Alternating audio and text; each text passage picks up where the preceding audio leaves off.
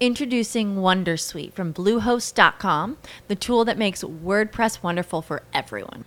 Website creation is hard, but now with Bluehost, you can answer a few simple questions about your business and goals, and the Wondersuite tools will automatically lay out your WordPress website or store in minutes. Seriously. From there, you can customize your design, pick your brand colors, and add blocks. No custom theme or coding required. You'll get content suggestions that you can keep or revise, and with Yoast SEO built in, we automatically help you get found in search engines. From step by step guidance to suggested plugins to an AI powered help bot. Our built in tools make WordPress wonderful for everyone. Maybe that's why Bluehost has been recommended by WordPress.org since 2005. Whether you're a beginner or a pro, you can join over 2 million Bluehost users. Go to bluehost.com slash wondersuite. That's bluehost.com slash wondersuite.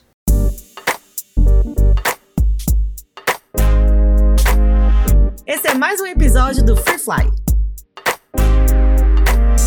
Um podcast sobre carreira, mulheres e sucesso. Eu sou a Laila. E eu sou a Fê. Vem voar alto com a gente. Deixa eu apresentar vocês. Vamos lá, Mi. Eu e a Mi trabalhamos juntas em 2010. Na verdade, a gente se conheceu em 2008 ou 2009, É, né, Mi? 2008. 2008, mas a gente trabalhou bem próximo em 2010, que a gente foi da Sim. diretoria do, da, da ESEC juntas. E desde então, muita coisa já aconteceu. Mi foi minha doula à distância no nascimento da Olibole. Nem ela sabia que isso era possível. Não era. A gente fez antes, antes dessa pandemia, gente. Antes de, de ser descolado, fazer tudo pelo Zoom. Ela me acompanha durante a gestação, né? Mas se ela tivesse um parto, teria sido maravilhoso, mas enfim. É, A distância, né, não permitiu. E a Fê eu conheci aqui em Vancouver tem um ano e pouquinho. Mas parece que já tem, sei lá, muitos. Muitos. E a Fê, ela é coach de carreira. Inclusive, legal. a gente fez um processo juntas. Ela, ela me ajudou bastante. Inclusive, tem me ajudado ainda, né? Porque ela, ela Agora é é coach mesmo. mútua. É. Oh, fofa.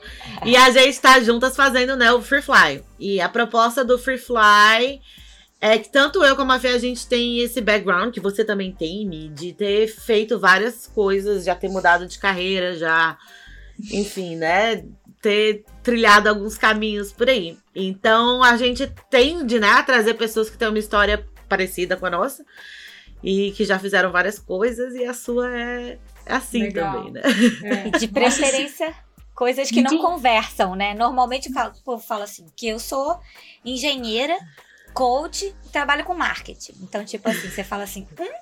Aquela carinha de interrogação, né? É, As é, pessoas às vezes não entendem, né? Não, mas, mas a minha história é bem, essa, bem isso mesmo. Eu já, eu já saí de. Nossa, gente, eu já fui, sei lá, monitora de criança pra, pra ver mulher parindo. Então, Verdade, você também deu aula de inglês, né, Mi? Eu, Eu tinha já- até esquecido disso. já dei, a- gente, eu já dei aula de inglês, eu já fui monitora de transporte escolar. Nossa, enfim, eu já. Monitora de transporte escolar. Me conta mais isso aí. Quando que foi isso? Eu Ah, eu, eu tava desempregada na época, porque eu tava in between jobs, né? Que a gente fala. Aham, é o jeito fancy de É. dizer, né? Mas eu tava desempregada na época e tava mega difícil de arrumar alguma coisa mais fixa e eu precisava de uma grana pra poder, assim, não só pagar as minhas coisas, mas também porque eu tinha alguns objetivos na época, eu queria fazer alguns cursos e tal. E aí eu não me, eu não me lembro como, mas acho que foi um amigo meu na época que ele falou assim: "Ah, tô ganhando uma grana sendo monitor de transporte escolar pra filho de diplomata. Se você quiser eu te coloco nesse rolê". Eu falei: "Por favor". Coloque. Filhos de diplomatas. Porque você precisava de inglês fluente ou até de conhecimento de uma outra língua, né? Porque você ia lidar com filhos de diplomatas e eu, eu tinha inglês na época, meu espanhol é. Enfim, hoje ele tá pior Aquela que coisa, antes. né, de brasileiro, né? É. Mas eu entendo um pouco de francês, então eu falei, me, me coloca nisso aí, por favor. Ele me colocou. Mas eu fiquei pouco tempo, acho que eu fiquei uns uns oito meses, mais ou menos.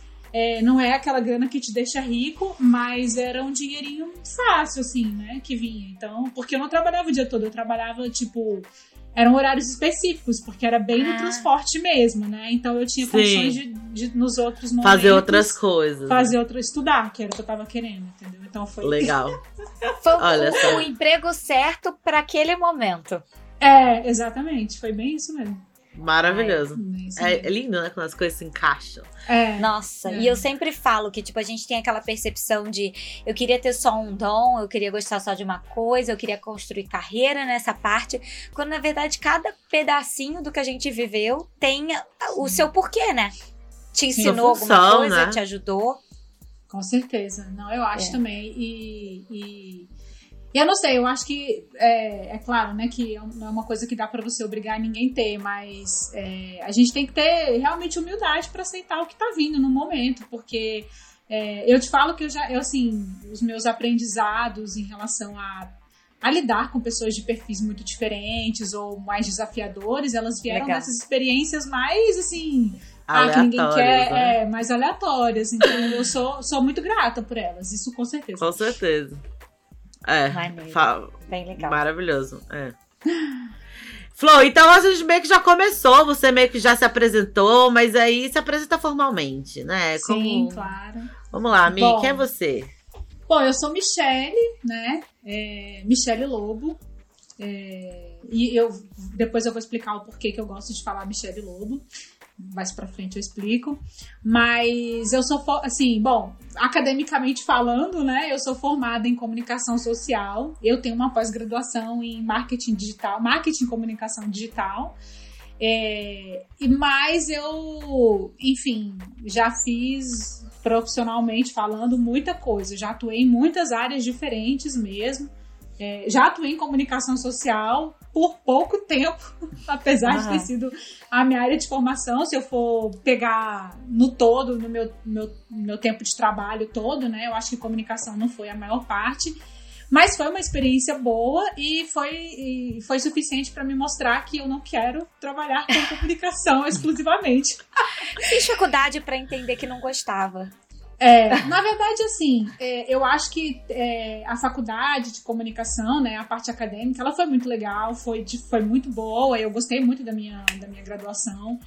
Mas eu, eu percebi depois que eu entrei para o mercado de trabalho mesmo que, pelo menos naquela época, isso já tem, sei lá, seus mais de 10 anos, que quando eu comecei, né, entrei no mercado de trabalho, é, as, as, as oportunidades, pelo menos em Brasília, né, que era, que era onde eu ai- ainda estava e estou ainda, eram muito escassas, elas eram muito Ah. fechadas. Ou você ia para agência de publicidade, ou você ia para jornal, ou você ia trabalhar com assessoria. E assim, eu não queria nada disso na época. Assim, nada me apetecia e eu acabei indo para agência de publicidade. Então, a minha, minha maior, minhas maiores experiências assim, em comunicação foram em agências. A minha última experiência em comunicação foi como cliente. Eu saí de agência e fui ser cliente. Que é, assim, na minha visão de, de comunicóloga, eu acho que é melhor você ser cliente do que você ser agência, porque cliente manda, né? Com certeza. Mas, mas também, assim, não. não sei lá, eu, eu não conseguia me ver fazendo aquilo pra sempre, sabe? Toda vez que eu que alguém me perguntava, eu falava assim: não, é legal, eu gosto do que eu faço, mas eu não vou fazer isso pra sempre, eu quero fazer outra coisa. Eu tinha outros sonhos, na verdade, né? É, eu sempre quis trabalhar por um propósito. E eu descobri Ah. isso muito cedo, muito cedo mesmo. Só que eu, enfim, com essa confusão de não saber que curso fazer na faculdade, eu acabei é, me envolvendo com marketing. Mas eu sempre era isso, eu sempre quis trabalhar por um propósito. Inclusive, eu entrei na IESEC, né? Fiz o trabalho voluntário na IESEC porque aquilo me chamava, né? Meu coração batia forte por aquilo e foi para isso que eu quis. E é, dentro da ESEC também, é, enfim, eu conheci muita gente dentro da ESEC, meu networking pessoal e profissional aumentou de forma exponencial dentro da ESEC.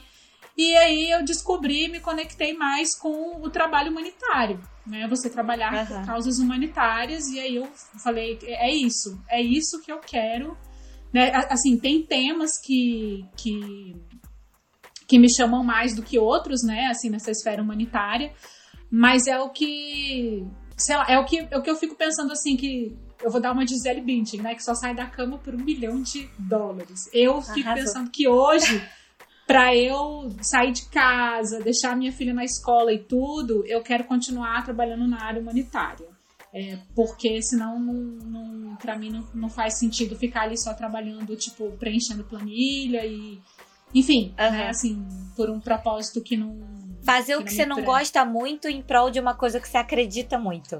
É, é, é mais ou menos isso, assim. Eu prefiro. É claro que se der pra casar as duas coisas, né? Se no meu É o ideal. É, eu consegui fazer. Porque, óbvio, tem coisas no meu dia a dia de trabalho que eu faço e eu fico pensando assim: meu Deus, estamos em 2020 e a gente ainda faz isso.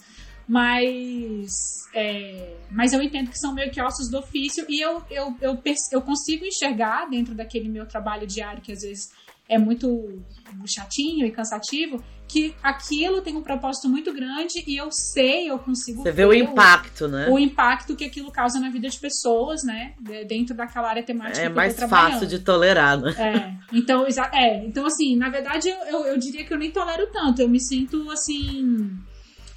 É, é como se fosse um propósito alcançado, assim, sei lá, um propósito alcançado. Se o meu trabalho burocráticozinho, na minha mesa de escritório, ele tá mudando a vida de alguém, eu estou felizona, pra falar Valeu, é. É, lindo. então é bem isso mesmo. Então é isso. E quais as causas que você mais se identifica? E se quiser responder por quê, eu vou adorar saber, que eu sou curiosa. Bom, assim, eu acho que a causa um pra mim é, é a feminista, né? Eu- isso pra mim, assim, eu, eu- enfim, eu, eu, eu sou feminista, né? É, e já antes, inclusive, de me tornar mãe, eu sou mãe também, mas antes de me tornar mãe eu já era, mas depois que eu me tornei mãe e eu sou mãe de uma menina, eu acho que eu me tornei muito mais ativista é, é, é, da causa, assim, né? Do tema. É, e eu vejo que, que é um- um- uma área que ela tá conectada com várias outras Tudo. áreas humanitárias. Tudo, assim. É, porque para você. Se você empodera mulheres, você tem várias outras esferas que se, podem se tornar de qualidade: educação, saúde, política, enfim. É, É. um- né? O Então, impacto é, o potencial É. é muito grande, né? muito É. grande.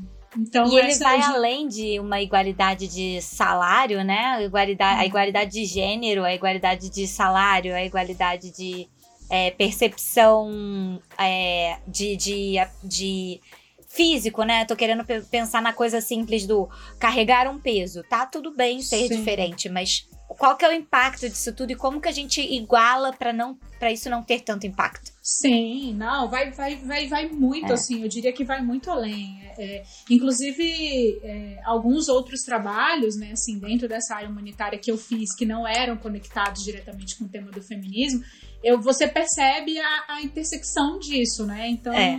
pra mim ficou ainda mais claro que era a causa, assim, um que tocava meu coração. É. Que legal. Mas assim, é óbvio, eu acho que é, é, o, o suporte humanitário como um todo me, me, me, me chama muito, né? Mas eu diria que o feminismo, eu acho que o combate à fome também sempre foi algo que. Fome, a pobreza no geral, tudo que também está relacionado à, à melhoria de vida de, da- enfim, de crianças e adolescentes também sempre me tocou muito, né? Então eu diria que esses são os temas que, que me fazem é, cair os ciscos nos olhos. Legal. Ô, ô, tô saindo total da, da nossa estrutura aqui, mas é porque eu vou ficando curiosa, vou, não vou me controlando. Mas é isso aí, é Mas- papo livre. Mas sabe o que, que é muito engraçado? Eu não sei se você sente isso, mas eu no Brasil tava tão acostumada com a desigualdade de gênero é, que não o feminismo ele não me chamava atenção. Então eu ouvi de você que você no Brasil, em Brasília, é, né, tô, é, sendo mãe, então você já tem as suas preocupações de dia a dia da sua rotina. E você teve essa coisa de tipo, eu vou lutar por essa causa, eu fico tipo assim, meio ah, admirando, sabe? Meio Hum. bobona. Porque eu precisei vir para um lugar onde isso é muito normal, muito é, óbvio, para falar: meu Deus, eu nunca tinha reparado que isso era importante. Eu, eu sofri com machismo inúmeras vezes e eu fui me tornar consciente quando eu cheguei aqui no Canadá. É. É, eu, assim, eu.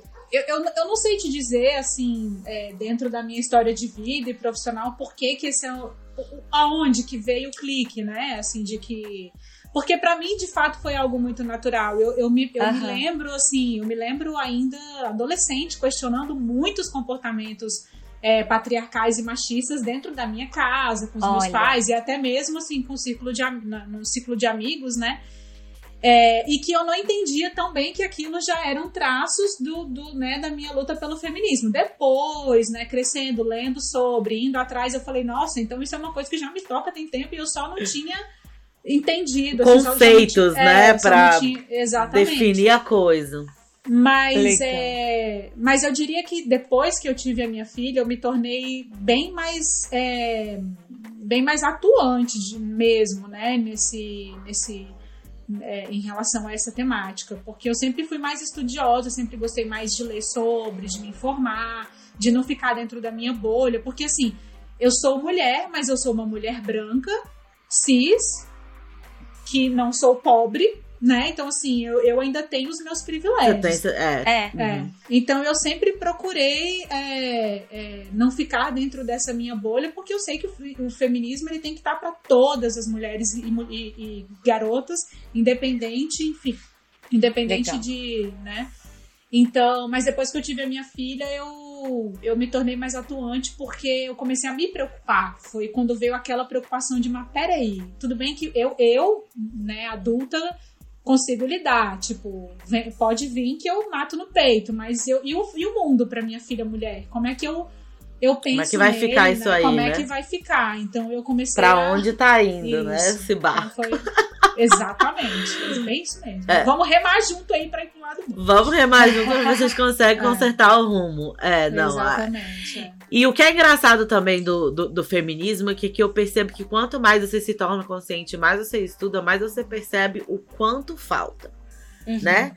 De longe, ah, beleza, a gente não é igual, mas tá meio maquiado, né? Mas tu vai futucando, o buraco é bem mais embaixo.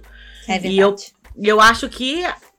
Qual que você acha, Mi, sua percepção, assim, da pandemia nesse contexto? Porque eu acho que só fez deixar mais claro o quanto que as coisas são desiguais e o quanto que o feminismo ainda tá pra trás.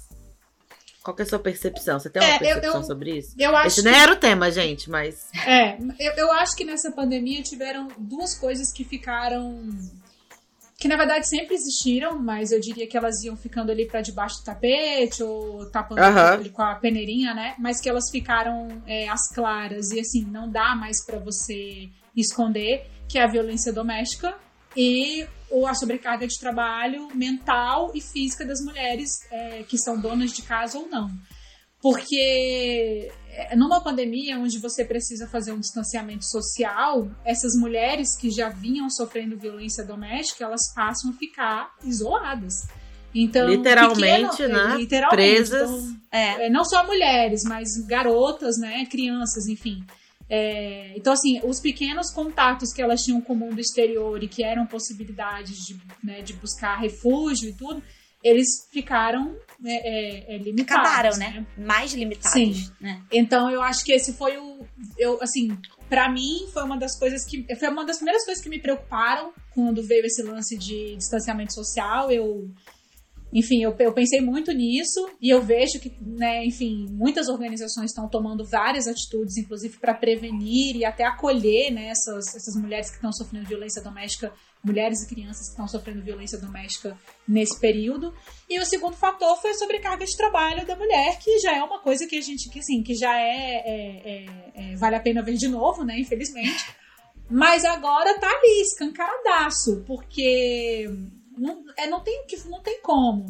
Principalmente quando você tem mulheres que, que, que atuam é, no mercado de trabalho, né, fora de casa. Elas estão ali realmente tentando equilibrar os seus diversos papéis e não deveriam. Né? A gente não deveria ter que ficar equilibrando nada.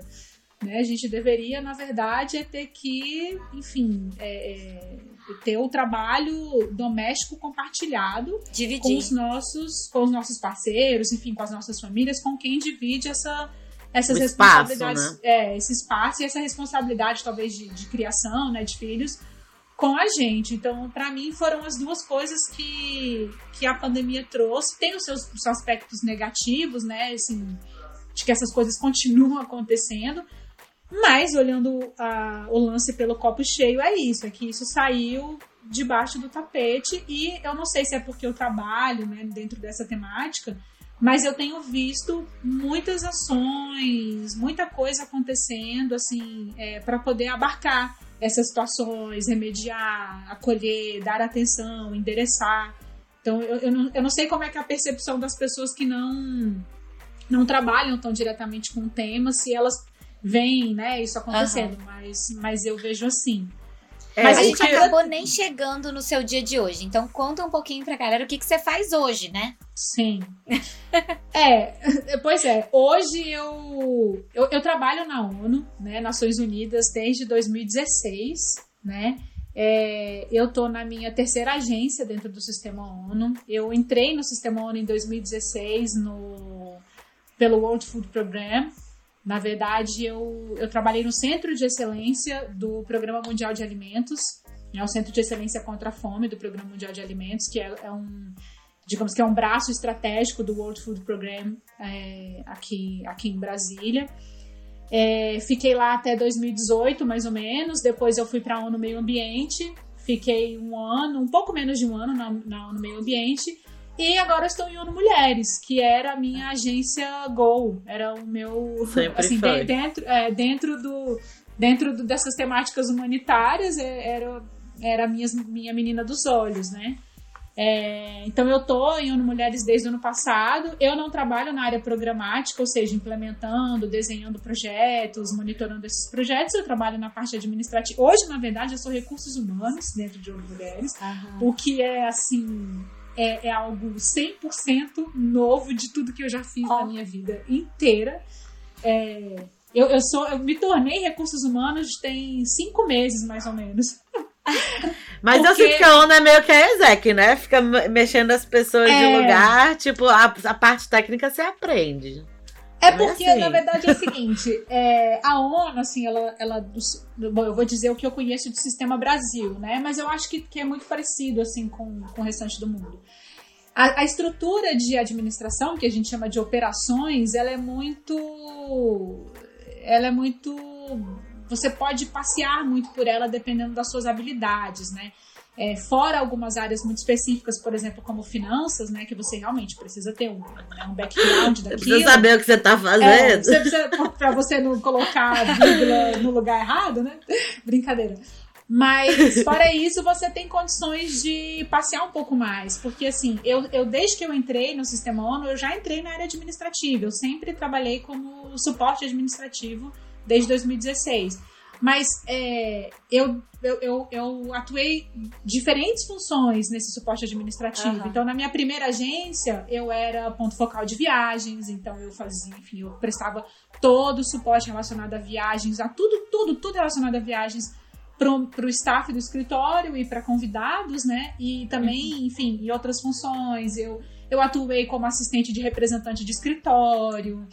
Eu, eu atuei como assistente de finanças, eu atuei, enfim, atuei como assistente de programas, né, dando assistência aos, à implementação de programas e tudo mais. Uhum. É, então é então assim, é, é, é, apesar de ser muito genérica, né, essa parte administrativa, ela te permite adquirir conhecimentos diversos que é que para quem quer continuar dentro da parte administrativa do sistema ONU é interessante, porque você, você ter é, knowledge de operações dentro do sistema é muito interessante, porque o sistema ele tem as suas políticas e as suas regras muito específicas.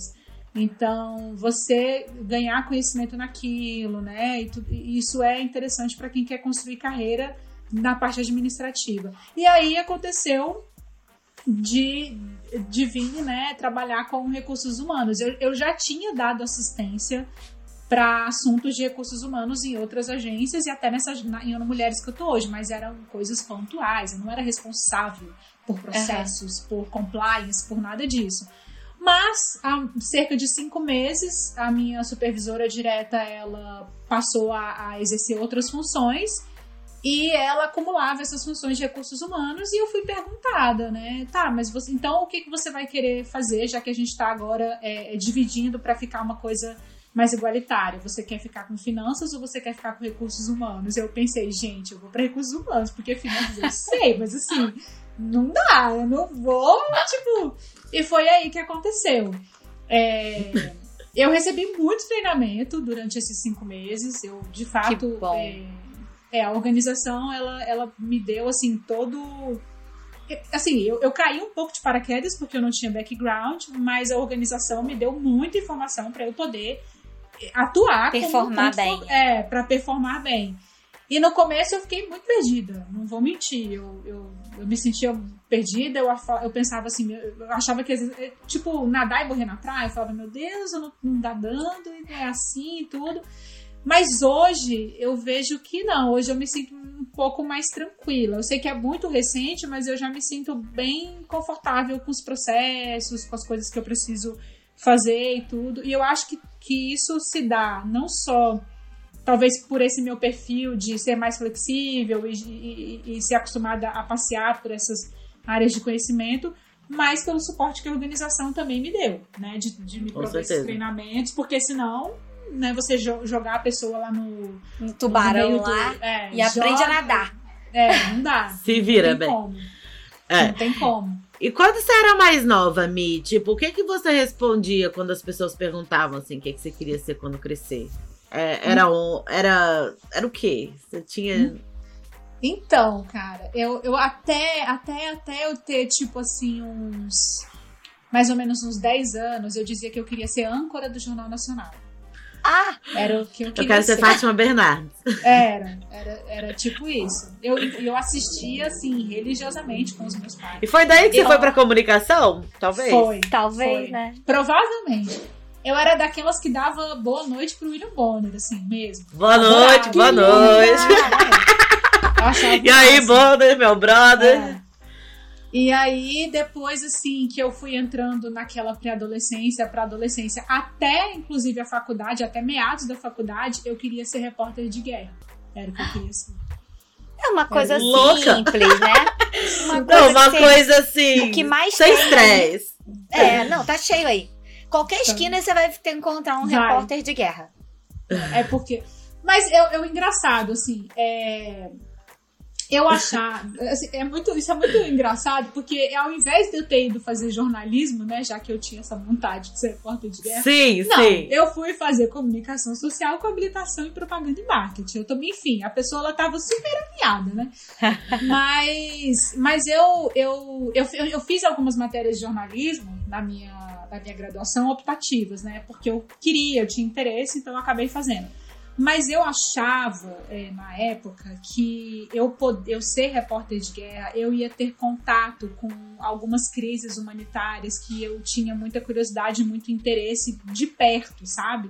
Uhum. Porque eu, eu acompanhava, eu via os repórteres de guerra noticiando tudo, e eu via eles assim, eles estavam ali, no olho do furacão, eles estavam vivenciando aquela aquela crise humanitária, vivendo aquilo, e eu tinha essa curiosidade, eu tinha essa vontade, né, de estar tá ali, de ver, de mas aí depois eu fui descobrindo é. que eu não queria só ver, eu queria fazer Não queria só também. ver e falar pro mundo, olha é, a merda, né? É, Você queria olha, de fato né? poder ajudar, consertar. Queria, é. Exatamente.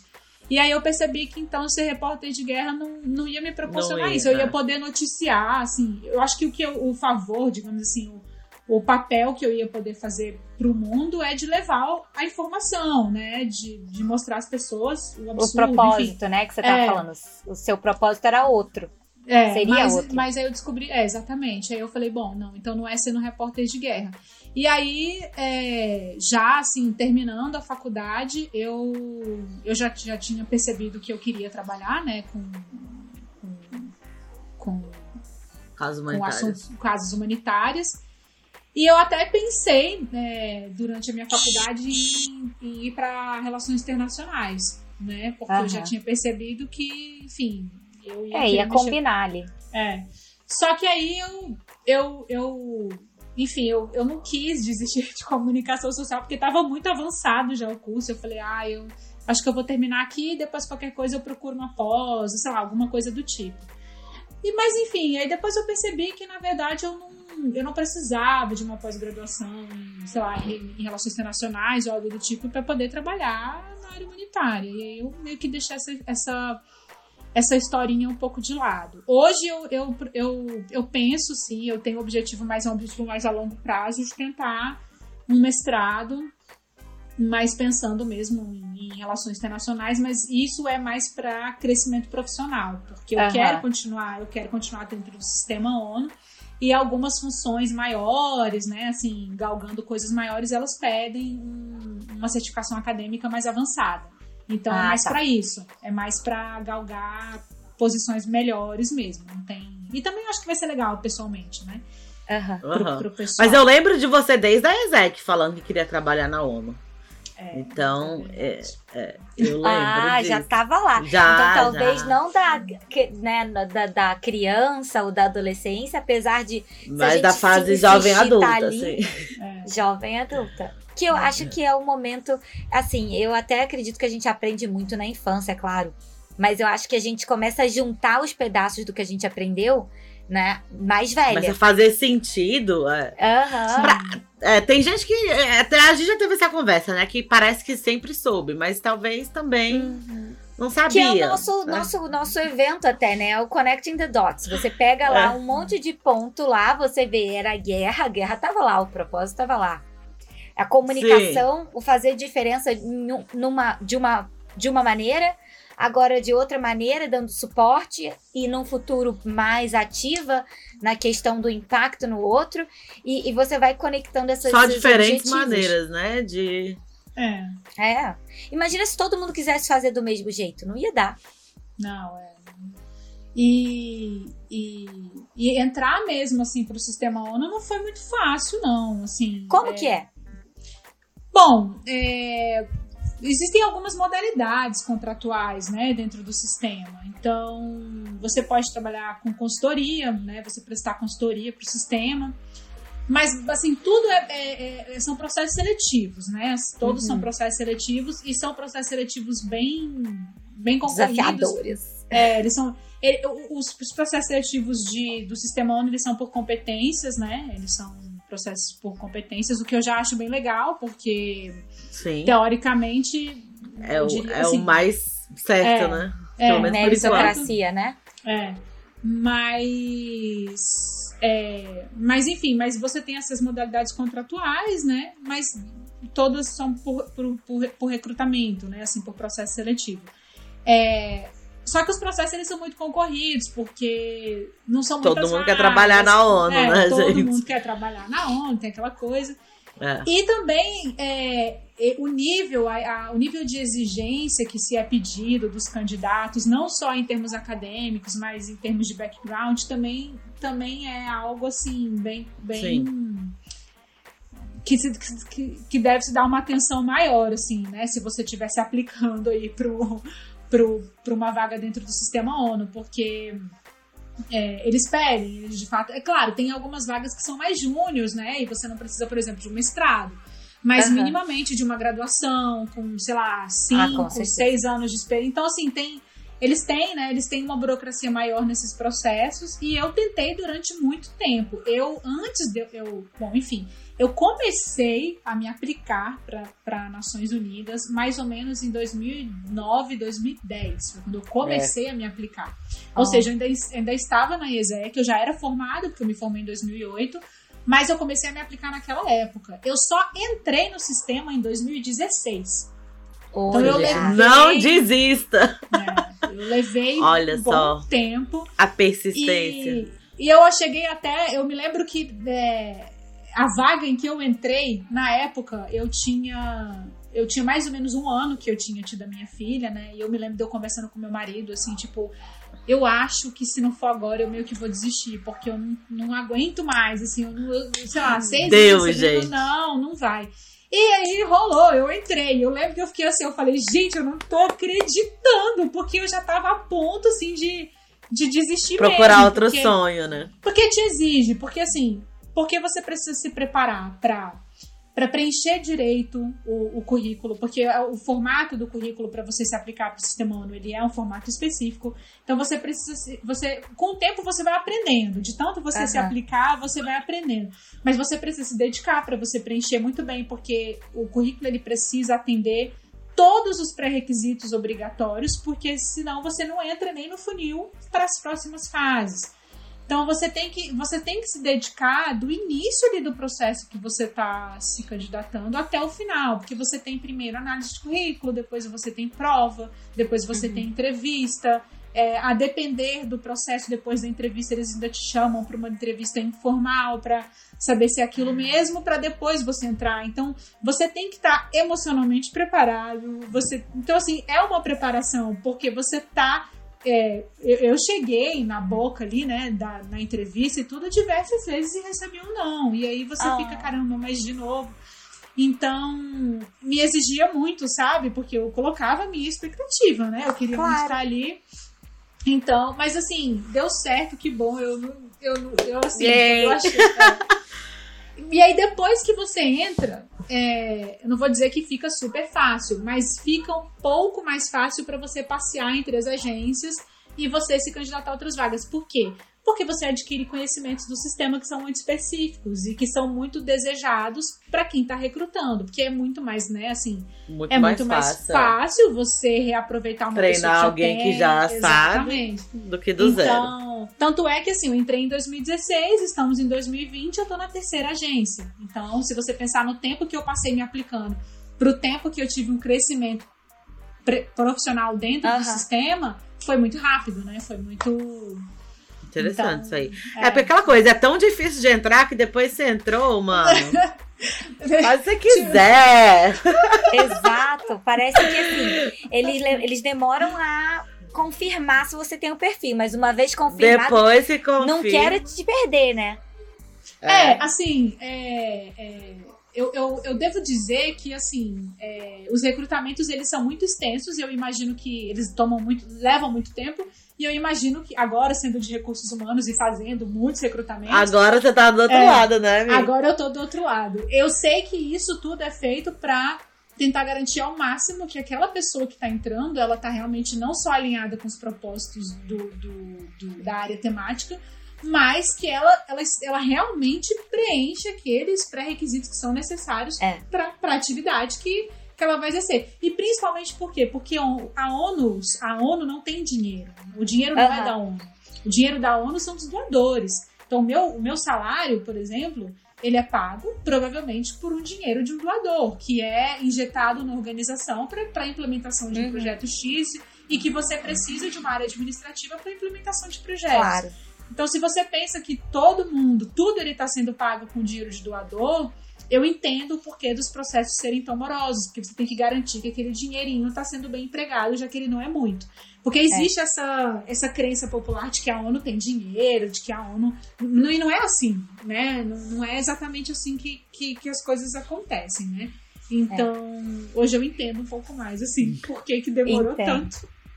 E quais as habilidades, assim, você diria, você compartilharia com alguém que está considerando a ONU ou que tenha né, tá nesse no seu segundo ano de tentativa ou tem vontade de trabalhar na ONU, quais as habilidades que você acha assim, ó, primeiro persistência você já falou aí nas entrelinhas, né? Mas o que mais? Olha, eu acho que assim, é, primeiro analisar o edital da vaga que você está concorrendo de forma minuciosa, porque você precisa de fato entender pro que que você está se aplicando. Então essa é a primeira Acho que essa seria a primeira dica que eu daria. Pega aquele termo de referência, pega aquele edital, lê, meu amigo, minha amiga, lê mesmo. Eu tenho isso, eu não tenho aquilo. Conta lá, ah, tá pedindo, sei lá, mínimo de seis anos de experiência, vai lá na, na área desejada, conta os seus anos de experiência, os mais relevantes, né? Óbvio, principalmente. Então, se não tiver, nem adianta aplicar. É, é, porque, porque, porque assim, você, se você não tem minimamente os obrigatórios, provavelmente você não vai passar para a próxima fase, né? Assim, é, não, não, o seu currículo não vai entrar no uhum, que a gente chama, filtro. não vai entrar no filtro, né? Então, olha bem aquele edital, olha bem aquele termo de referência e quando você for construir o seu currículo, construa exatamente é, pensando em responder o que o termo de referência pede. Então, se de repente você tem um termo de referência para uma uhum. vaga que está pedindo, sei lá, um pouco para uma área de educação, ah, uma professora, né? Você não vai colocar no seu currículo uma experiência de vendedora, por exemplo. Não É. vai agregar. Aquilo não vai fazer diferença para quem está recrutando, né? Não é relevante. Então é isso, é você desenhar o seu currículo bem para aquilo que está sendo pedido no termo de referência. Isso e essa primeira fase por si só, ela já pode te ajudar a você pelo menos caminhar para as próximas etapas do processo.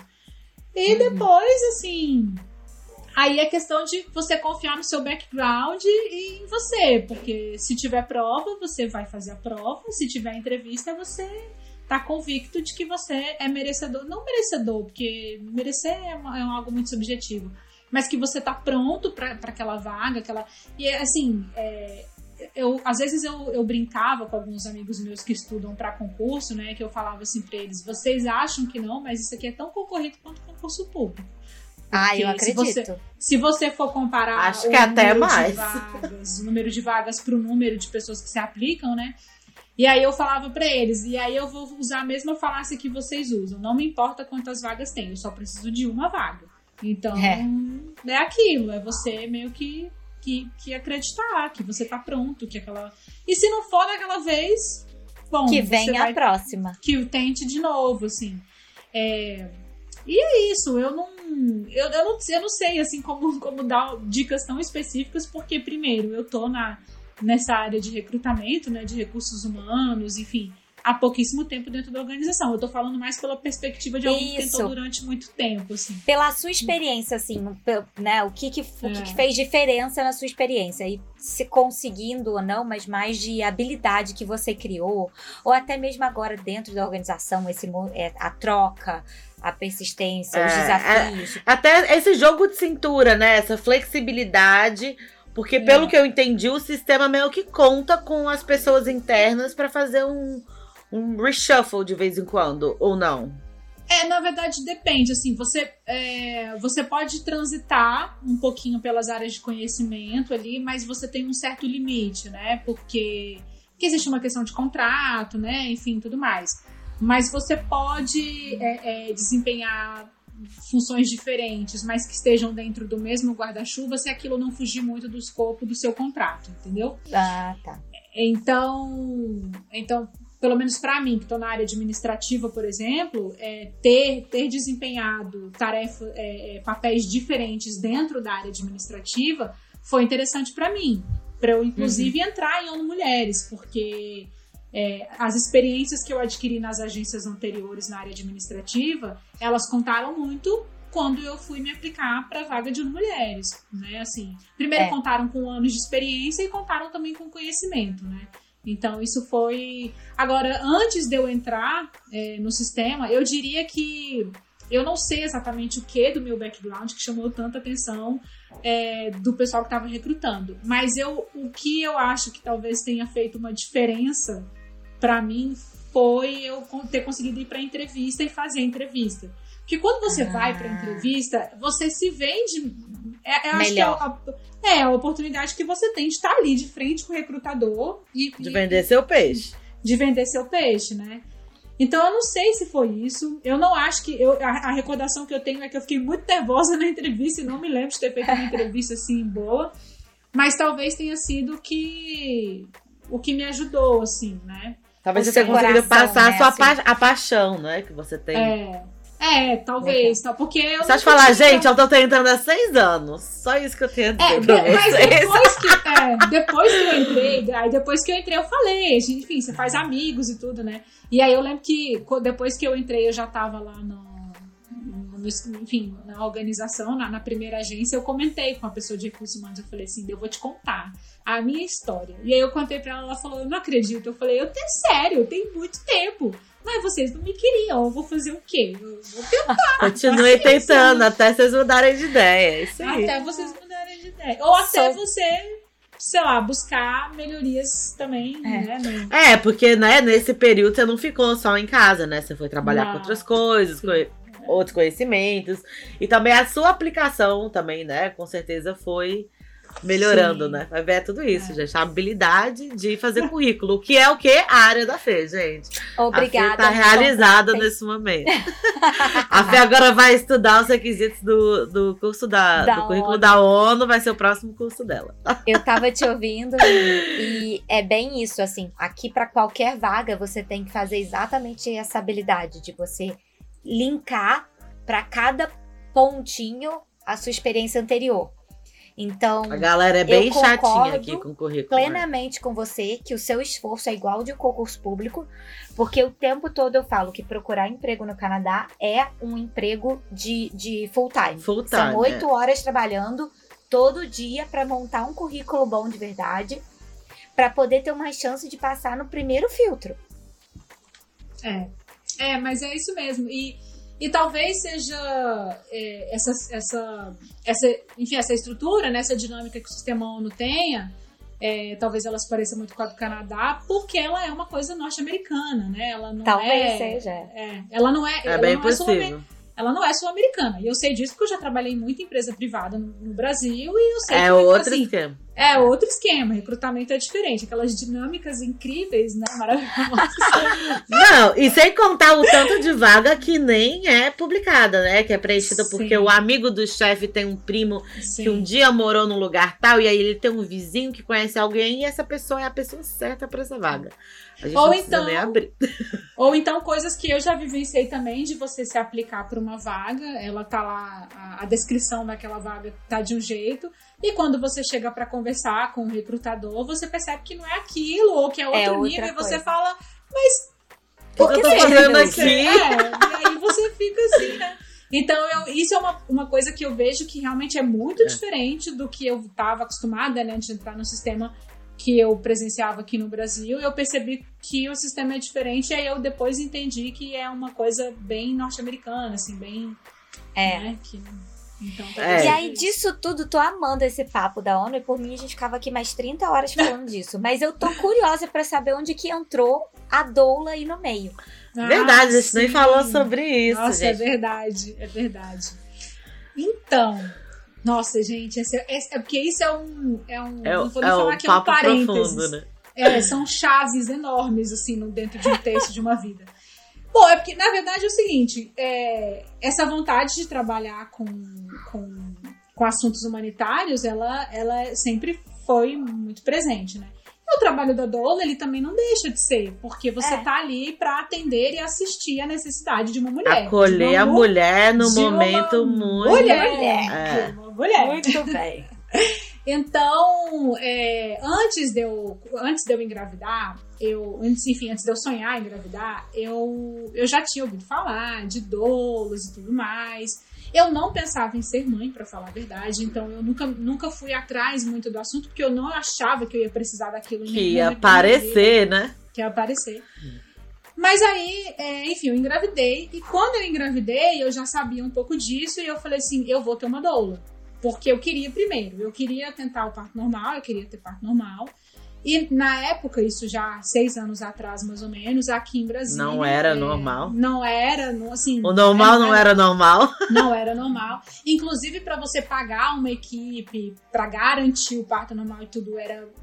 Assim, ainda é um pouco caro, mas há seis anos atrás era absurdo. Eu lembro que eu cheguei a, a saber de orçamentos, assim, tipo 15, 20 mil reais para você parir, sabe? E eu falo, meu Deus, sim, não tem como. E aí eu falei, não, eu vou atrás da doula, porque a doula ela vai me instruir, vai me ajudar, vai estar comigo, eu vou pro plantão e vou tentar parir normal no plantão, que é o que eu posso pagar. Porque, né, pagar 20 mil reais não tem como. Não vai rolar. Contratei a doula e a doula, essa, a doula que eu contratei, ela fez faculdade comigo. Olha isso, ela também é formada em comunicação social e hoje ela está se formando em enfermagem obstétrica. Então, assim, Olha só. é. Inclusive, depois eu vou passar o contato dela pra vocês. Ela- que eu É outra aí pra gente entrevistar. Ela é da nossa gangue aqui. é, ela é da nossa gangue. E, enfim, aí ela fez faculdade comigo, né? Vou fazer até um jabá aqui. Bia, Bianca Puglia, maravilhosa. Ela foi minha doula. E aí ela também tinha uma, uma outra doula assistindo ela, me acompanharam e tudo, enfim. Foi ótimo, foi maravilhoso. Por, por, por motivos diversos, eu não, não pude, não consegui ter meu parto normal, mas elas estiveram comigo e tudo mais. E é, durante o meu, durante o meu atendimento no hospital, do né, da minha tentativa de parto normal, aconteceram várias coisas ali de violência obstétrica. Ai. E, e para mim foi muito sofrido, porque, primeiro, eu fui com uma expectativa. Assim, eu, eu imagino, é claro, a gente sabe que eu, eu queria tentar o normal, mas eu sabia que poderia não dar certo. Mas é, eu achava que o não dar certo talvez poderia ser pela impossibilidade mesmo de um parto normal, mas não pelo, Sim. pelo sofrimento, pela circunstância vivida ali naquele momento. E no final das contas, assim, é, os motivos clínicos eles eram muito inferiores aos psicológicos que eu estava sofrendo para me impossibilitar de ter o meu parto normal. Não consegui.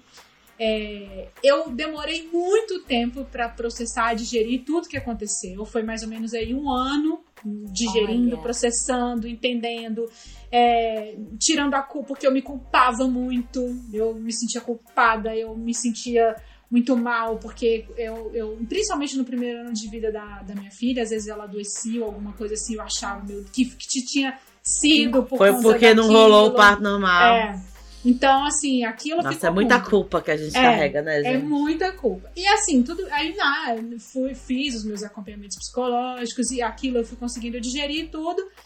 E eu cliquei uma coisa pra mim e falei. Eu me lembro de conversar com algumas amigas. Eu falava assim: eu não desejo isso pra mulher nenhuma. Não gostaria que mulher nenhuma nesse mundo passasse por isso, porque é péssimo.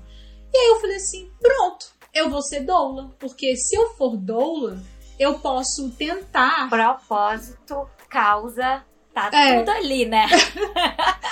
É, porque eu pensei assim, eu falei, eu, eu, eu, eu não tenho como garantir 100% que aquela mulher não vai É. sofrer o que eu sofri. Mas eu posso tentar, porque se eu for doula, eu vou conseguir educá-la, eu vou estar ali com ela, e lá, lá, lá, lá, lá, e eu posso pelo menos minimizar, né? e- Esse e, sofrimento, sei lá, né? Esse sofrimento. E mesmo que aquilo aconteça com ela, que pelo eu não, eu, dentro de todos os atendimentos que eu fiz até hoje, eu já presenciei algumas coisas bem desnecessárias, mas não, né, assim, beirando ali a violência é, obstétrica, né?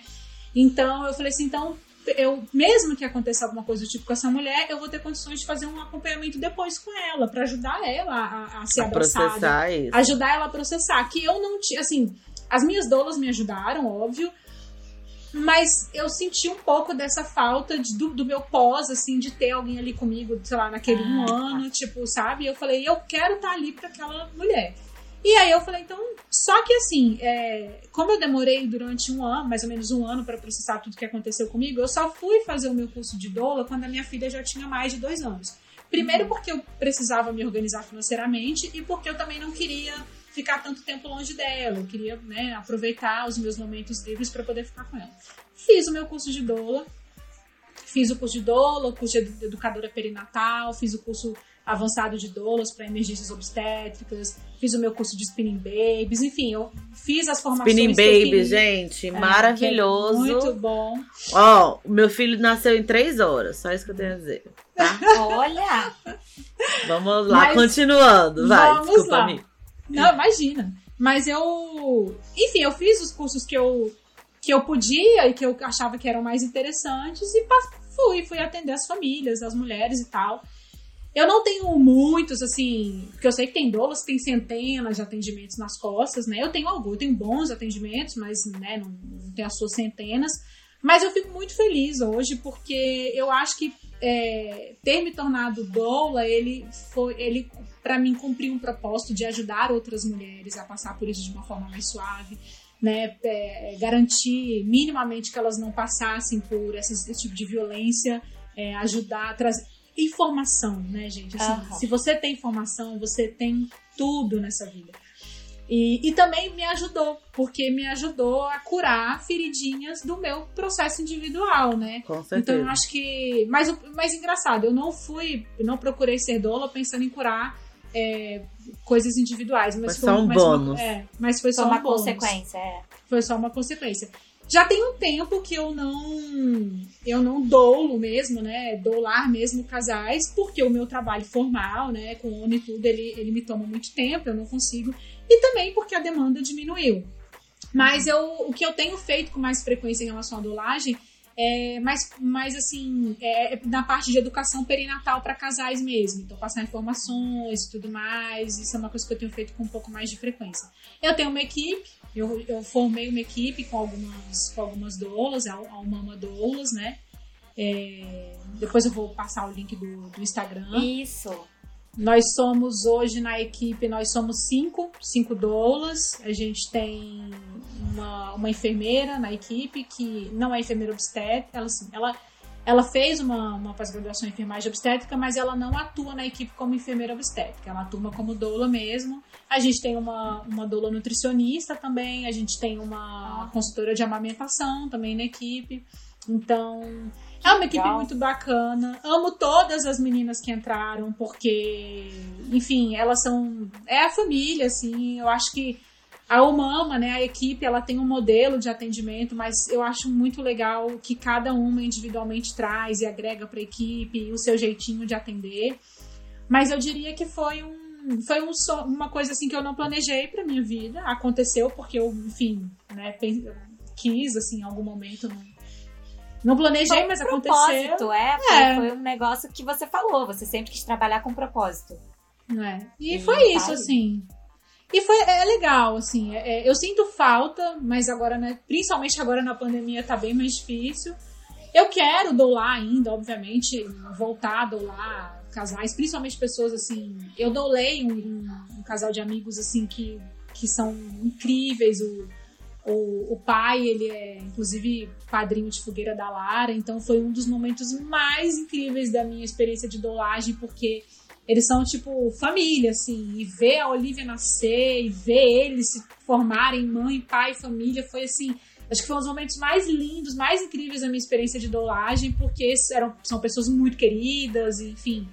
E aquilo, assim, é, é, clichê de falar, mas ver um bebê nascer, a gente renova a fé na humanidade de um jeito inexplicável. Ah. Isso eu, eu não devo. Então é legal, assim, é como se fossem é, aquele. É, é, as doses de, de otimismo que a gente precisa também, né? Então foi legal. Essa experiência ela, ela, ela, é, ela é bem mais valorosa no que ela me traz em âmbitos pessoais do que profissionais, muito mais. Legal. Maravilhoso. E é como você falou, né? Essa coisa de poder ajudar outras mulheres de alguma forma ajuda a gente a curar aquilo que, que tá precisando sim. dentro da gente, né? É, é sim. É, é... Enfim, mulheres. Eu não consigo. Tudo bem, eu, eu, minha, minha, minha visão pode ser bastante enviesada, né? Porque eu tenho mão, pé, braço, cabeça, tudo no tema. Mas eu não vejo um mundo sem, sem mulheres colaborando entre si, sem mulheres na liderança, é, garotas recebendo é, oportunidades de educação, saúde, enfim, eu não, eu não consigo. Eu, eu realmente vejo. É, eu acho que o futuro é feminista, eu, eu, eu realmente acho isso.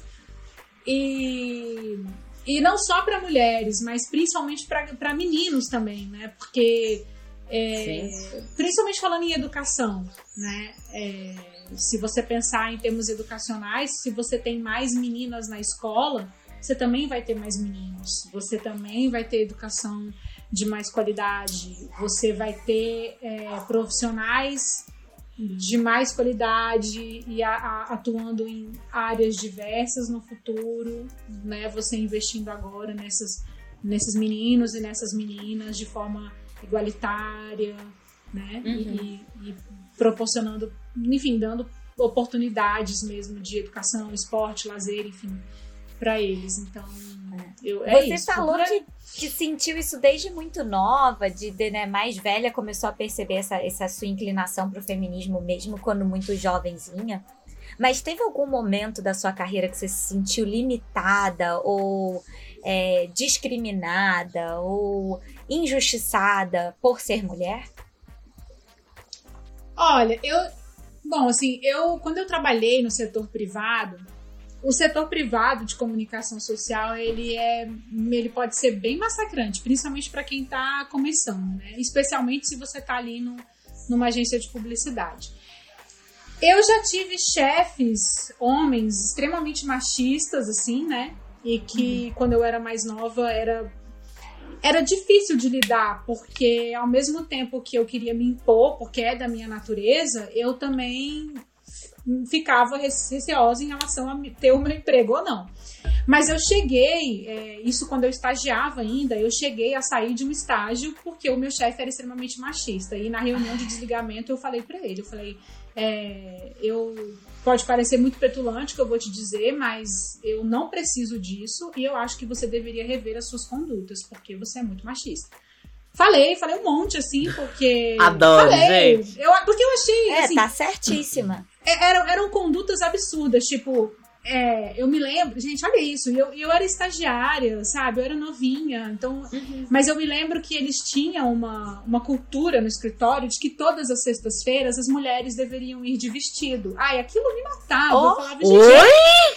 é, assim. E aí eu, eu, e eu não ia. Obviamente eu não ia, porque. Alô, Brasil, gente. É, não, Eu ia pausa. de Brasil. burca, só de sacanagem, né? Alô, Esse aqui é o meu vestido. mundo, o que que é isso? É, é, nesse nível. Então, assim, eu não ia primeiro porque eu, né?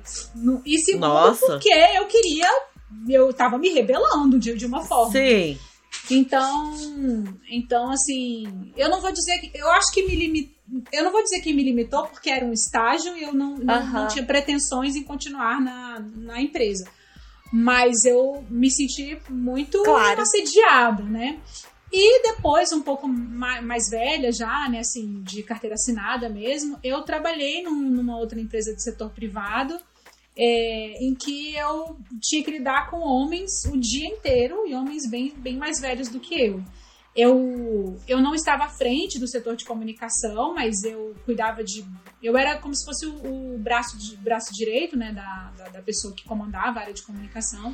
Então eu tinha que lidar é, muito com todos esses homens que, além de serem mais velhos, tinham muito tempo dentro do, da empresa, né? Alguns tinham, sei lá, 20 e tantos anos e eu era nova, sei lá, não Ou tinha nem um seja, ano. né? Então, assim, era. A opinião Rolava- deles.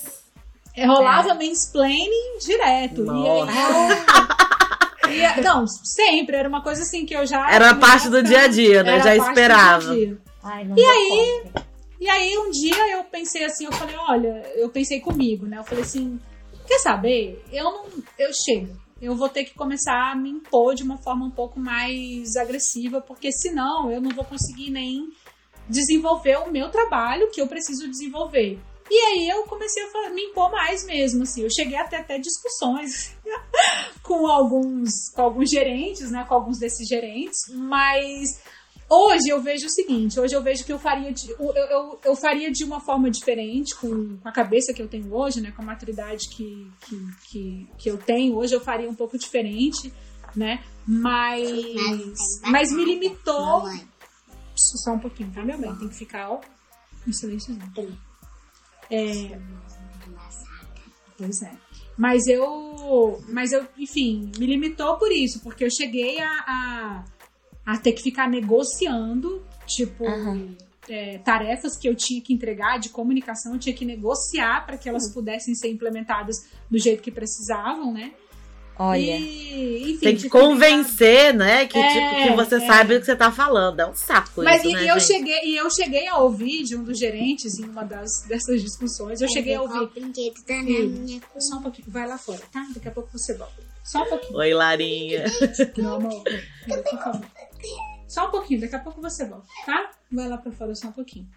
Mas eu precisei, eu me lembro que numa dessas discussões que eu tive com, com um gerente, assim, ele dele falar mesmo, ele, ah, você quer ensinar pra mim, que tô aqui há 20 anos trabalhando com isso, o que que eu tenho que fazer? Você acabou de sair da faculdade, me chamou de menina, sabe?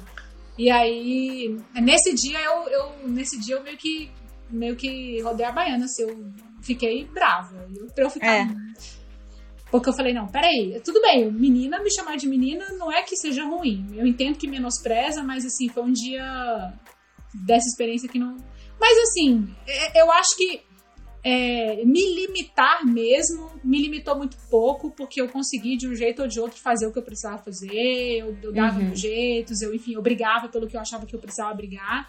Mas é uma pena, né? Assim, é, é- e eu tenho certeza que continua acontecendo muito, porque, enfim, né? É o mundo que temos. Eu, eu- eu imagino que alguns países sejam estejam um pouquinho mais evoluídos em relação a isso do que outros, mas essa é a nossa. Mas ainda realidade. tem. E, Ainda e mesmo rola, nos é. evoluídos, tem muito ainda pra aprender, eu acho. Pra melhorar, é. É. E, e- mas isso que é muito louco, né? Porque a gente nem, nem vê isso como limitante, mas olha o tanto de energia que você tinha que botar pra defender o seu espaço. Que se você foi contratada pra fazer aquele trabalho, já não deveria ter a premissa que você sabe o que você tá fazendo. Exato. A gente não, não deveria partir desse, desse ponto, né? É. Então é muito louco, porque mesmo quando a gente consegue se impor. Cara, e se você não tivesse que ter gastado toda essa energia, o que mais você talvez, né, tivesse tido tempo pra fazer? É. É. E poderia até, assim, o que mais eu poderia ter feito até pela empresa. Exatamente. Aham. Libera, né, todo uma todo um tempo Sim. livre que agora você não precisa ficar aqui, entendeu? Tipo negociando Sim. com esses E Mas- deixa criativa. Então, com Né? certeza, não se tem uma dúvida do se você não tivesse desprendido tanta energia, o que você teria feito. Não, ou se você, se você Se teria, teria, feito é. algo. Era Com o certeza. que você teria feito com toda certeza. É. É, mas eu, eu, eu, eu tenho a sensação de que. é, de que também foi um.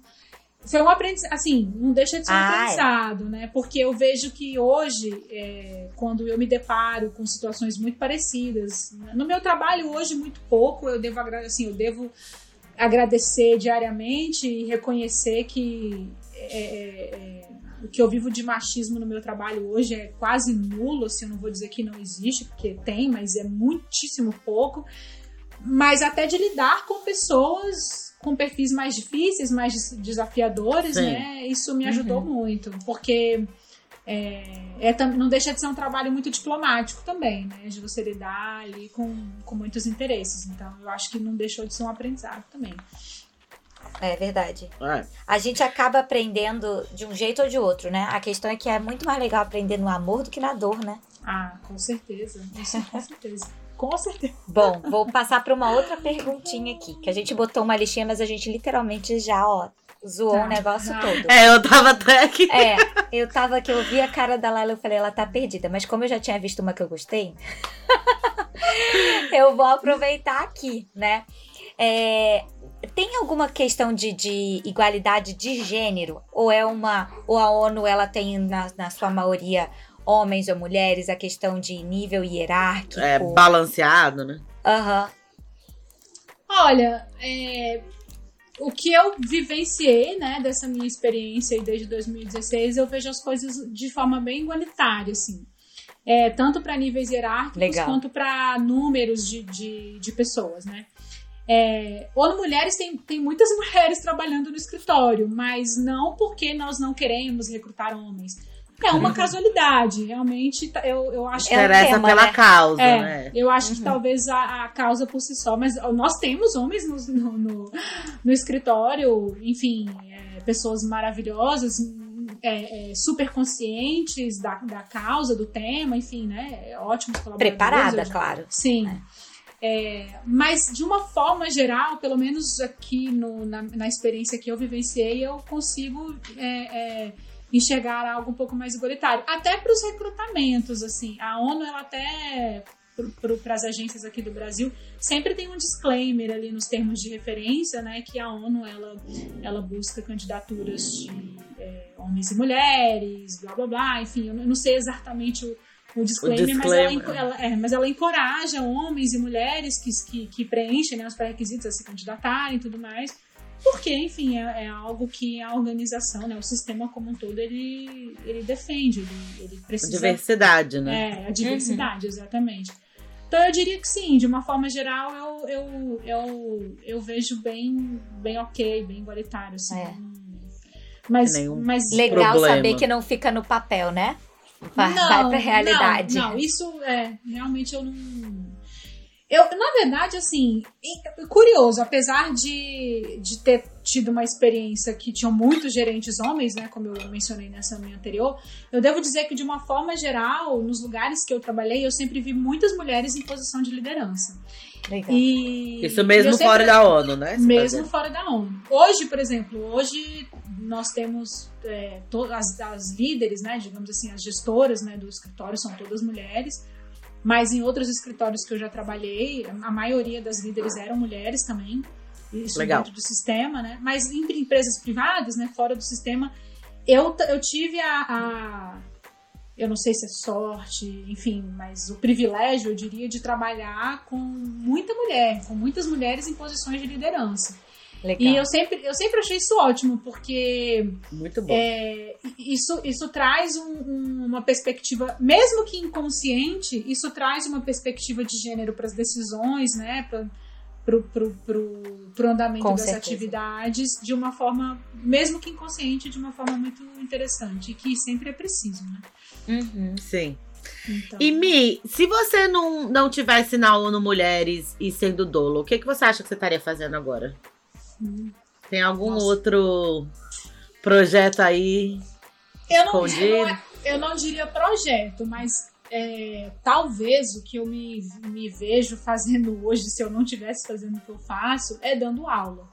Ah, dando tre- treinamento. Que já, já tipo. aconteceu também, né? É, Vamos- é, é, eu já dei aula voltar de inglês há, há muito tempo atrás, Precisa botar números. É, mas eu dei aulas de, de, de inglês há, há um tempo atrás. Eu dava aula para criança, adolescente, adulto, enfim. É, e eu não sei, esse lance de dar aula, de treinar e tudo, eu, eu gosto, não é uma coisa que me, que me assusta, que me. Né? Eu, Aham. gosto, eu acho legal. Eu, eu já dei muito curso para casais, né, que, que, Sim. que estão ali no- na, na gestação, né, se preparando para o parto e tudo mais. Então, eu não sei, talvez dando aula de alguma coisa, assim. Eu tenho vontade, é, mas isso é uma coisa pro futuro, assim, tipo, quando eu tiver de boa, assim, sabe, querendo um hobby a mais na minha vida, eu gostaria de fazer uma graduação em História, porque eu acho Olha incrível, só. incrível, eu adoro, assim, sou fascinada. Então, não sei, imagina, poderia ser uma professora até de História de ensino, sei lá, ensino infantil, sei lá, não sei. Ia ser legal.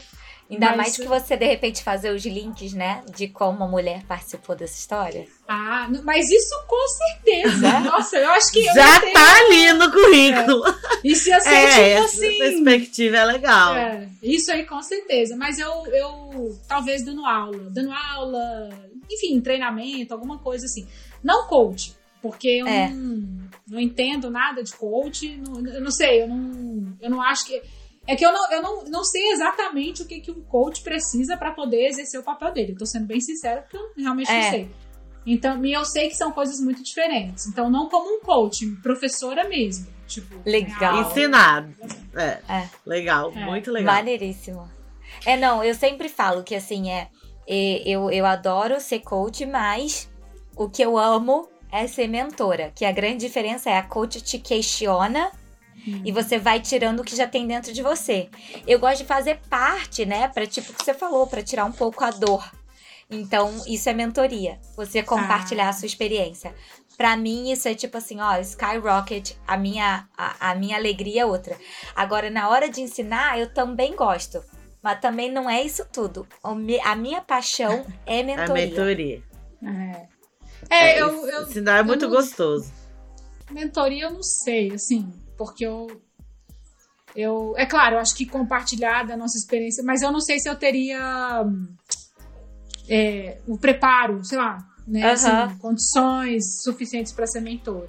Mas professora eu acho que sim. Porque eu, eu sou daquelas que eu gosto muito de ensinar, mas eu, mas eu quero ver você estudando.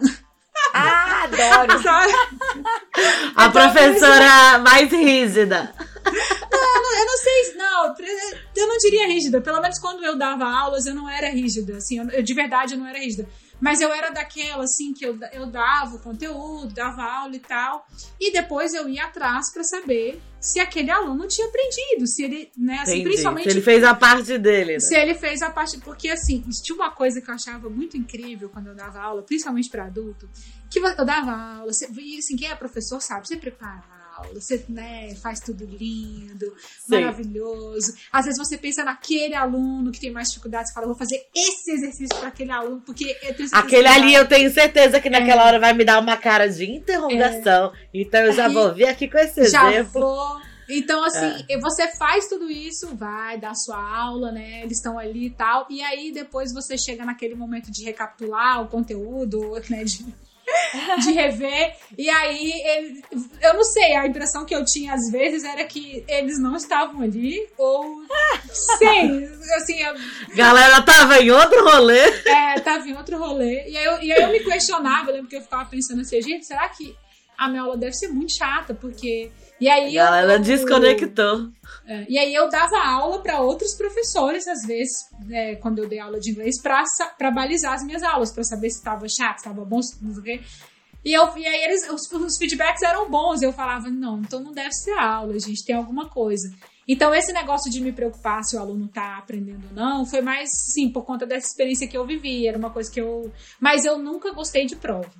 Apesar de eu querer saber se. Por isso que eu digo que eu não me acho tão rígida que apesar de eu, de eu, de eu, de eu, querer saber se o aluno ter aprendido, eu não quero que ele aprenda só para me sentir, ah, eu sou uma ótima professora, mas porque, pô, o cara tá pagando para aprender aquilo, né? Tipo, vamos aprender. Mas é, o, é o valor que a pessoa tira é, daquilo, né? Mas a, mas prova, eu nunca curti muito prova, nunca dava, aplicava a prova pensando assim, que coisa mais inútil do universo. Mas enfim. A, é, não, nossas maneiras de avaliar, elas são muito arcaicas, é, né? Porque sim. hoje em dia você não precisa decorar nada. Você olha no Google. Você uhum. conversa com alguém. Essa coisa de não poder checar nada, não poder falar com ninguém, não, não funciona é. na vida real, né? Vocês viram editor... um negócio que saiu não tem muito pouco, não tem muito tempo, que as crianças estavam usando o Google e a Alexia para fazer dever de matemática? Eu vi, gente. Achei. Aí a criança falava, Google, 2 é, mais 2, 4. Aí ele botava lá, 4. Google! Aí não ajuda, né, gente? Eu vou, eu, mas eu vou te falar uma coisa. É, pode até não ser o melhor método, mas esta criança está em 2038 e a gente não sabe. Uhum. Eu, eu, sério, porque eu achei engraçado. É claro que, né, se eu visse a minha filha fazendo isso, eu ia falar: peraí, não é desse jeito. Mas, é. de certa forma, ela é. conseguiu encontrar uma forma de solucionar um problema dela sozinha. Sozinha. Entendeu? Sozinha. Então, assim, ela, ela ali, é. alguma coisa boa rolou ali, sabe? É, ela não tá necessariamente desenvolvendo raciocínio matemático dela, mas, mas tá, tá resolvendo o problema. Exatamente. Então. Alguma habilidade foi desenvolvida. Exatamente. Exatamente. Achei o máximo mesmo. Eu Falei, caraca. Eu tinha um lápis com cálculo, agora as crianças falam com Google. Não, e lembra que tinha, que tinha uma técnica da tabuada de nove? Que era ah, é? dedos. Gente, olha as coisas Adoro. que precisava desenvolver, aprender. E assim, sei lá, né? É. Tem, tem seu mérito, eu acho. Eu, eu, eu acho também. E, é. e, e, outra, e essa geração, sim, eu tô falando por conta do, desse exemplo do, das crianças, né? Aprendendo com, com a Alexa e tudo é uma geração que é, a forma que eles têm de solucionar essas questões é, com, é, é, o que eles têm hoje. É o que eles têm. Uhum. Se, se, eu pegar aquele lápis de tabuada e dar para uma criança de 10 anos, ela vai ficar, ela vai.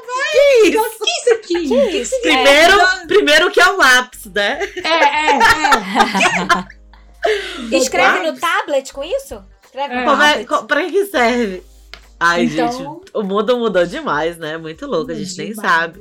E aí tem isso, né? A gente continua seguindo esse mesmo padrão de educação, só que a gente nem sabe quais são os desafios que os nossos filhos vão ter que solucionar. E é, as sim. profissões deles provavelmente nem existem ainda. Então, enfim. Sim, é, é. Muita coisa tem que mudar, né, gente? É verdade. É verdade. É verdade. Muito, muito obrigada, Michelle, pelo teu tempo. Foi tipo incrível. A gente passou aqui em milhões de assuntos muito, muito A gente falou de um monte de coisa, gente. Mi, muito obrigada pela ah. presença. Agora aí é a sua chance também de fazer o shout-out de sites, Instagram, o que, que você quer divulgar, onde é que as pessoas te acham. Olha, é, eu tenho o meu Instagram pessoal, mas enfim, eu não vou dar ele porque é só para as pessoas que eu conheço. Porque a Laila sabe, eu gosto de ter nas minhas redes sociais quem eu conheço também. Quem eu não conheço, eu não ah. conheço. Eu preciso te conhecer primeiro pra você estar na minha rede social. Então, primeiro entre em contato comigo meios profissionais. Se ela é, gostar de você, ela te passa o Instagram dela. Não, mas, não, mas falando sério. Bom, eu tenho o Instagram da Umama, né? Que é o Mama Doulas, é o Instagram da Umama, que é da, da equipe de dolagem. É, a gente. Ali tem com, tudo quanto é tipo conteúdo relacionado a puerpério, gestação, primeira infância, enfim, gravidez. Ah, maneiro. Toda, toda essa, todo esse universo, né? Incrível. Tem o, pod, tem a, a, o Instagram do, do podcast meu, da Laila e da Flávia, da Bruxa Tá Solta, que também. Tem isso, gente. Temos outro- um outro podcast. um outro olha Eu só. podcast. sou fã desse. Se não É, checou bem. ainda, checa lá. Bruxa Dá tá uma olhada. solta. Dá uma olhada lá. É, e, e, bom, a, a tem, a Umama tem Facebook, na verdade, a Umama tem Facebook, Instagram e tem site também. É, o site é o mamadoulas.com e o Facebook é o Mamadoulas também, o Mamadoulas, então... E tem os meus perfis pessoais, eu falei assim que... Mas é brincadeira, gente, é, é só porque é difícil de dar arroba do meu Instagram pessoal, mas me procura por Michele Lobo, é, Facebook e Instagram também. Aham. E. Ah, gente, é isso. Assim, eu, eu, eu quero. Bom, eu agradeço infinitamente o, o convite. Foi super legal. Foi uma conversa muito, muito, muito maneira mesmo. Achei incrível. É, Fernanda, foi um prazer enorme te conhecer. Você já está adicionada na minha rede pessoal. De pessoas que podem De- seguir a mim. Entrei pro Selected Friends. Check. É, check. É, não, mas eu. É só pra não, não- as pessoas não acharem que eu sou a, a Suzana Vieira, a Suzana Vieira 12 do Brasil. Adoro. Mas é, mas é porque eu acho que é legal você, você conhecer as pessoas pra você trazê-las pra sua rede, porque senão Claro. é, só, é só o número que vai ficar lá, né? Sim. E, bom, e é isso, assim. E eu só, só fazer um, um, um, um último comentário, que eu falei por que eu gosto que é, por que é Michele Lobo, né? Meu, meu nome é Michele Ah, é verdade. Lobo. Mas o Lobo, ele é, ele é recente. é, eu tô com. Eu, tô com É, eu te conhecia como Mi Ramos. é, é, porque meu nome era Michele Ramos dos Santos e agora, é, agora já tem mais ou menos dois, dois anos e meio que é Michele Ramos Lobo. Que Lobo é do meu pai, é, que é meu padrasto, mas é meu pai que nos adotou mais ou menos há dois anos e meio. Mas a gente, Legal. Enfim, é, a, a nossa família já está junta desde que eu tinha, sei lá, três anos e ele Ah. fez o processo formal de adoção há uns dois anos e meio. Então o nome Lobo ele tem um significado muito forte Que assim, da nossa lindo. família. Que tal. lindo. Então, hoje eu é Mi Lobo, Michele Lobo, porque o, o Lobo era o nome que a gente queria ter desde sempre, e só Sempre conseguiu quis formalizar há pouco tempo. é. Então, se você Que procurar lindo. por Michele Lobo, vai ser mais, mais, mais Mais fácil, fácil. de achar. Mas era isso, gente. Eu agradeço muito mesmo o convite. Foi super legal, super divertido, muito engraçado. É, quem quiser saber mais, assim, sobre sobre curiosidades assim, do sistema ONU e tudo mais, entra lá no site da ONU, Brasil. É, vagas, é, vagas das agências do Brasil, elas estão sempre, semanalmente, elas são atualizadas lá. E, e aí você pode entrar no link de cada agência para ver qual, qual vaga que está disponível lá. Enfim, se você tem essa vontade né, de trabalhar dentro do sistema. É, e vou fazer só um pequeno disclaimer aqui também, que tudo que eu falei relacionado à organização, Sistema ONU Brasil, Sistema ONU Mundo, ONU Mulheres e as outras, as outras agências, não reflete em absoluto o- a visão dessas organizações, são visões pessoais minhas. tá? Pessoais. É, Legal. visões Adorei pessoais. esse disclaimer, Mas achei é muito isso. profissional. É, é, Eu, eu nunca nem penso, gente, é a minha opinião, entendeu? É isso aí. Partindo do princípio. Mas tá certíssimo. mas era Mi, isso, mais uma vez, olha, Prazer, muito obrigada. Foi um prazer obrigada, enorme. Fernanda. Obrigada, Laila. Um beijo. Foi ótimo. Beijo, lindona, obrigada. Foi lindo unir meus mundos. tchau, tchau. Beijo! Tchau, tchau. Este podcast foi produzido e editado pela Lemp Podcasts.